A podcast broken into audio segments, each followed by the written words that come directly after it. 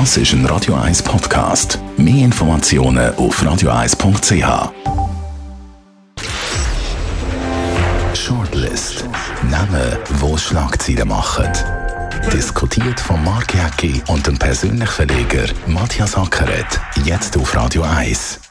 Präsentiert von der IH Keller AG. Ihre Skoda-Partner. Jetzt mit dem Skoda Karoq Spotline. ihkellerag.ch Skoda, simply clever. Willkommen zu der Sendung heute mit diesen Namen. Roger Federer. Seine Entscheidung zum Rückzug aus Roland Garros wirft Fragen auf.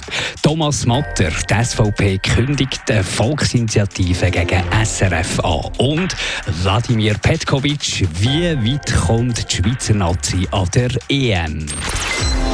Ja, das ist die grosse Frage. Ich bin noch gar nicht so im Fußballfieber, muss ich ehrlich gesagt sagen. Morgen geht's los, morgen Freitag. Und äh, irgendwann muss die Fußball-Euphorie ein bisschen kommen. Vielleicht mit dem guten Spiel von der Schweizer Nazi. Ja, aber das ist doch immer das Gleiche. Also in dem Moment, wo es dann losgeht, geht es wirklich los. Und ich meine, wir sind nicht mehr im ganzen Corona-Habitus. Also man kann schon in die Beizen gehen, schauen. Aber die ganz grosse äh, Public Viewing-Euphorie gibt es natürlich nicht. Natürlich, es ist ja immer noch Corona-Zeitalter. Aber es ist so eine Halblösung, oder? Das Interessante ist ja, es ist ja die Euro 2020, wo im 21. stattfindet. Sie findet auch nicht in neuen Stadien statt oder in einem Land, sondern in x verschiedenen Stadien, die schon gebaut sind in ganz Europa. Also von dem her hat schon etwas Neues im Vergleich zu anderen Europameisterschaften. Früher sind wir gar nie hergekommen, an keinem Turnier dabei und dann hat es irgendwann gekehrt und jetzt sind wir eigentlich praktisch an jedem Turnier dabei, aber spätestens im Achtelfinale ist die Albe für. Aber schafft die Schweizer unter dem Wladimir Petkovic ein Exploit, längt es endlich mal über den Achtelfinale Achtelfinale raus. Ja, vielleicht ist das die magische Größe. Ich meine, Fußball ist ja auch ein der Spiegel von einer Gesellschaft. Und die Schweizer sind ja immer zwischen Grössenwahn und dem Minderwertigkeitskomplex. Also es ist doch schon ein Erfolg, dass wir teilnehmen können. Ich mag mich an, Zeit, ich mag mich an Zeiten erinnern, bescheiden. wo du noch nicht gelebt hast, oder? Wo, wo die Schweiz ja nie dabei sind, oder? Und äh, da hat sich dann geändert 1993 mit dem Hodgson, wo die Schweiz zum ersten Mal sich wieder seit langem können für eine Weltmeisterschaft qualifizieren. Also von dem her ist das sicher ein grosser Erfolg. Aber wir sind schon ein bisschen schizophren. An die Zeit, du wirst staunen, kann ich mich natürlich auch noch erinnern, wo, wo es noch nicht so geklappt hat. Dort hat es immer geheißen, wir sind einfach alles bescheiden, wir, wir, wir trauen uns nicht zu, wir gehen dort an die, an die Match und äh, wir haben Angst vor diesen übermächtigen Gegnern von diesen Fußballnationen. Jetzt heisst es, unsere Mannschaft hat ein gesundes Selbstvertrauen. Es wirkt fast ein bisschen arrogant. Die packen zum Teil ja, Wäsche bis zum oder? Ja, ja, also, das, das, das, ist total oder? übertrieben. Also mir passt die Einstellung definitiv besser weil da ist etwas möglich. Mit Respekt und Angst, äh, da kommt man nie nachher. Ja, natürlich, warum, warum, warum ist der Schweizer so schizophren dort? Ja gut, wir müssen das sagen, sind ja vielleicht auch nicht richtig, also ursprüngliche Schweizer sind viel Sekundos. Ja, jetzt ja. in der Mannschaft schon, aber Klar, im Publikum, und da ist alle eine, eine andere Mentalität. Ja gut, das Publikum ist ja nicht einmal anwesend groß in den Stadien, da kann das nicht beeinflussen, aber Mentalität ist ein bisschen anders, oder? Und es sind ja nicht, sage jetzt mal, Urschweizer, die sind eh noch ein bisschen gehemmt, oder? Die, die Neuen, die im Ausland spielen, die sagen, wir haben das Siegergehen und das ist absolut in Ordnung. Und ich kann mir schon vorstellen, dass die Schweiz doch eine passable, obwohl es sehr schwierig ist, eine passable Vorrunde Gut, spielt. du bist ja schon zufrieden, wenn die Vorrunde einigermaßen Ja, natürlich, aber schauen wir die Gegner an. Also, da, ja, da, Wales, so als Laie Wales, sagen, äh, der erste Gegner, Italien. Italien. Wales darf man nicht unterschätzen. Die haben eine solide Mannschaft, denn Italien hat eine sehr, sehr, sehr gute Mannschaft diesmal. Ist für mich Kandidat für einen Europameistertitel. Und dann natürlich Türkei. Emotionen kommen ja, da wieder auf. Erinnern, 2005 dort mit dem Köbi Kuhn, oder? Also, äh, das wird nicht einfach. Und dann fliegst du umeinander. Ich meine, du machst ja, glaube ich, in der Vorrunde 9000 Kilometer. Ja, wahnsinnig. Ist in der Zeit vom Klimawandel und äh, von der teuren Benzinkosten vielleicht nicht so geschickt. Dafür aber, haben wir keine neuen Stadien genau, müssen bauen. Genau, also es gleicht sich dann alles aus. Du bist auch ein bisschen müde, wenn du durch halb Europa durchfliegst.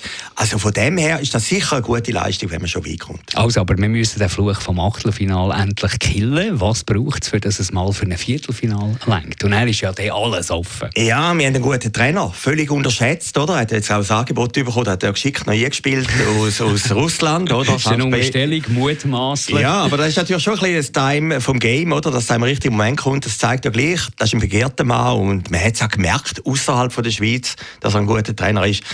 Also wie gesagt, äh, heben wir den Daumen und, und hoffen wir nur das Beste für die Schweiz. Und ich glaube, die Euphorie, das ist ja schon noch spannend. Wir haben das schon ein paar Mal erlebt, dass eigentlich nie eine Euphorie da war. Eishockey war auch, oder? Ich meine, in dem Moment, wo die Schweizer gespielt haben, bis dann eben ausgeschieden sind beim Penaltyschiessen, sind ja alle Isokaianer gewesen und das wird im Fußball ab morgen passieren. Also kleiner Tipp, wie weit kommt die Schweiz und wer wird Europameister? Äh, wenn ich immer daneben liege bei solchen Sachen, bin ich sehr defensiv und sage, Gruppenrunde ist fertig. Also das heisst, dann wird es Europameister. Du machst uns, du machst uns Freude, sehr gut, hoffentlich.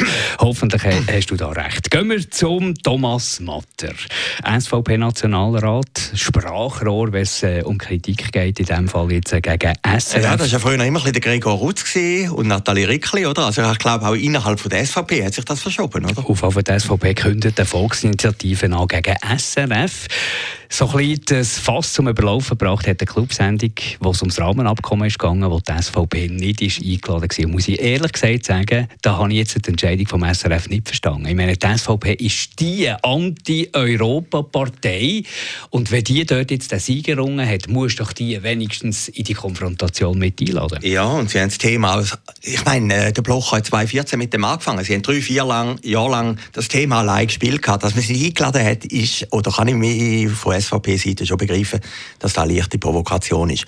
Auf der anderen Seite muss man sagen, ich meine, Tommy Matter hat alle gewartet, bis so ein Grund vorfällt, damit er mit seinem Vorschlag kann kommen kann. Die Geschichte mit dieser Halbjährungsinitiative, äh, die geistert natürlich schon länger in den Köpfen Jetzt kann man das gut finden oder nicht. Auf jeden Fall, jetzt wird es langsam ungemütlich für SRF. Wir haben relativ viele Baustellen.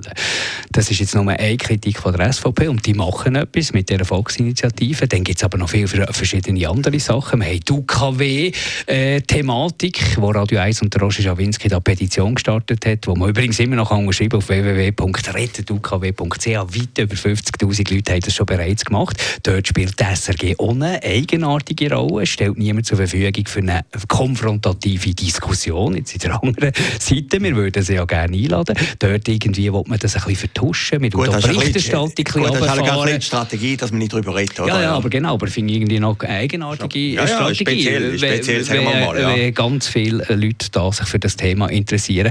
Dann haben wir, was haben wir noch, technische Sachen Sachen, die nicht funktionieren, gell? Ja, der Newsroom, der nie kommt, oder? Dann haben wir sehr hohe Löhne vom Herrn Marchand, über 500'000, die er verdient, mehr als im Bundesrat.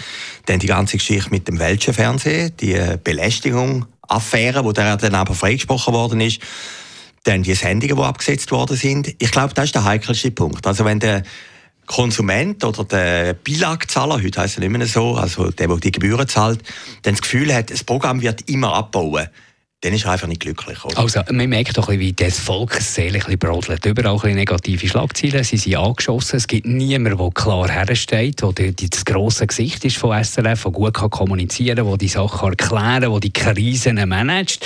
Es wird immer jemand anderes vorgeschoben, je nach Abteilung und so, der da etwas sagt. Meistens kennt man die Leute auch nicht wahnsinnig gut. Also, kommunikativ machen sie sicher in einer Krisensituation, die nicht nur selbst verschuldet ist, vielleicht ein gewisser Teil, aber nicht nur selbst verschuldet ist, machen sie halt nicht so guten Job. Und darum könnte ich mir vorstellen, so eine Initiative, dann wird es langsam echt ungemütlich, nachdem dass ja bei der No-Bilag-Abstimmung ein überragender Teil von der Schweizer Stimmbevölkerung hat gesagt, wir stärken der SRG den Rücken, aber jetzt, denke ich, der Unmut ist grösser. Ja, No-Bilag war auch ein bisschen verunglückt, die Initiative. Das war auch ein bisschen absurd. Gewesen. Das war, glaube ich, über 70 Prozent. Ein Triumph für die SRG. Man darf aber nicht vergessen, 2015 hat es ja dort die Gebühreninitiative gegeben, von der Frau Leuthard.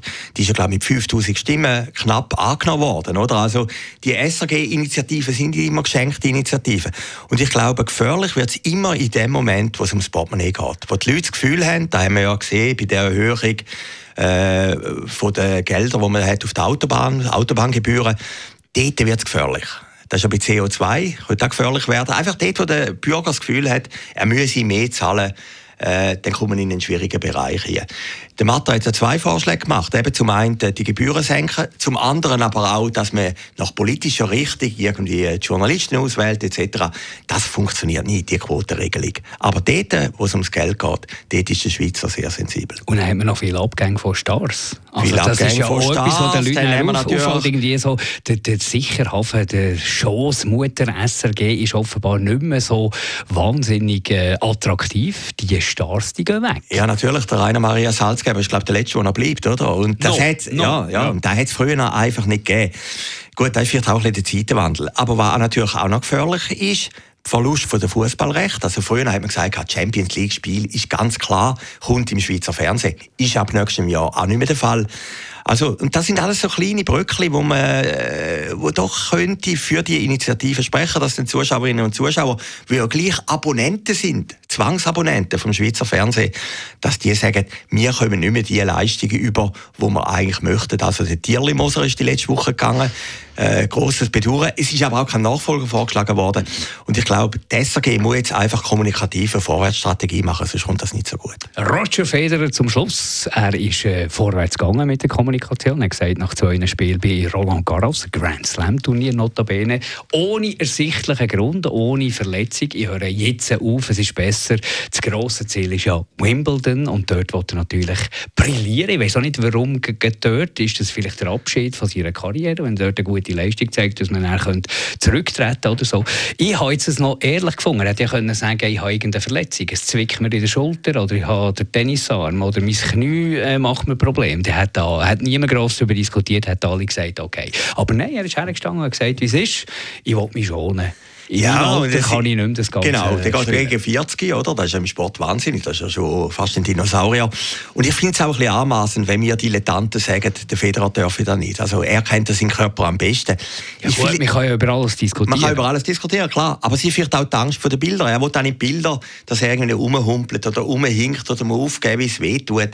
Äh, von dem her habe ich das einen coolen Entscheid gefunden. Und ein Spitzensportler, der will ja gewinnen, der will Erfolg haben.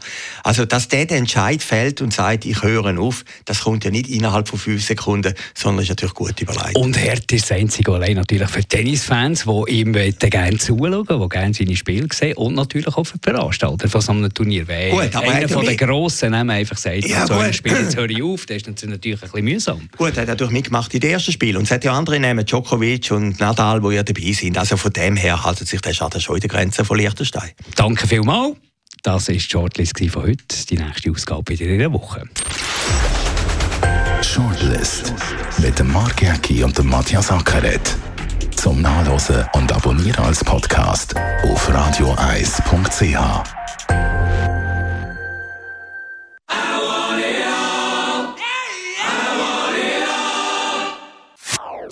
Das ist ein Radio 1 Podcast. Mehr Informationen auf radioeis.ch.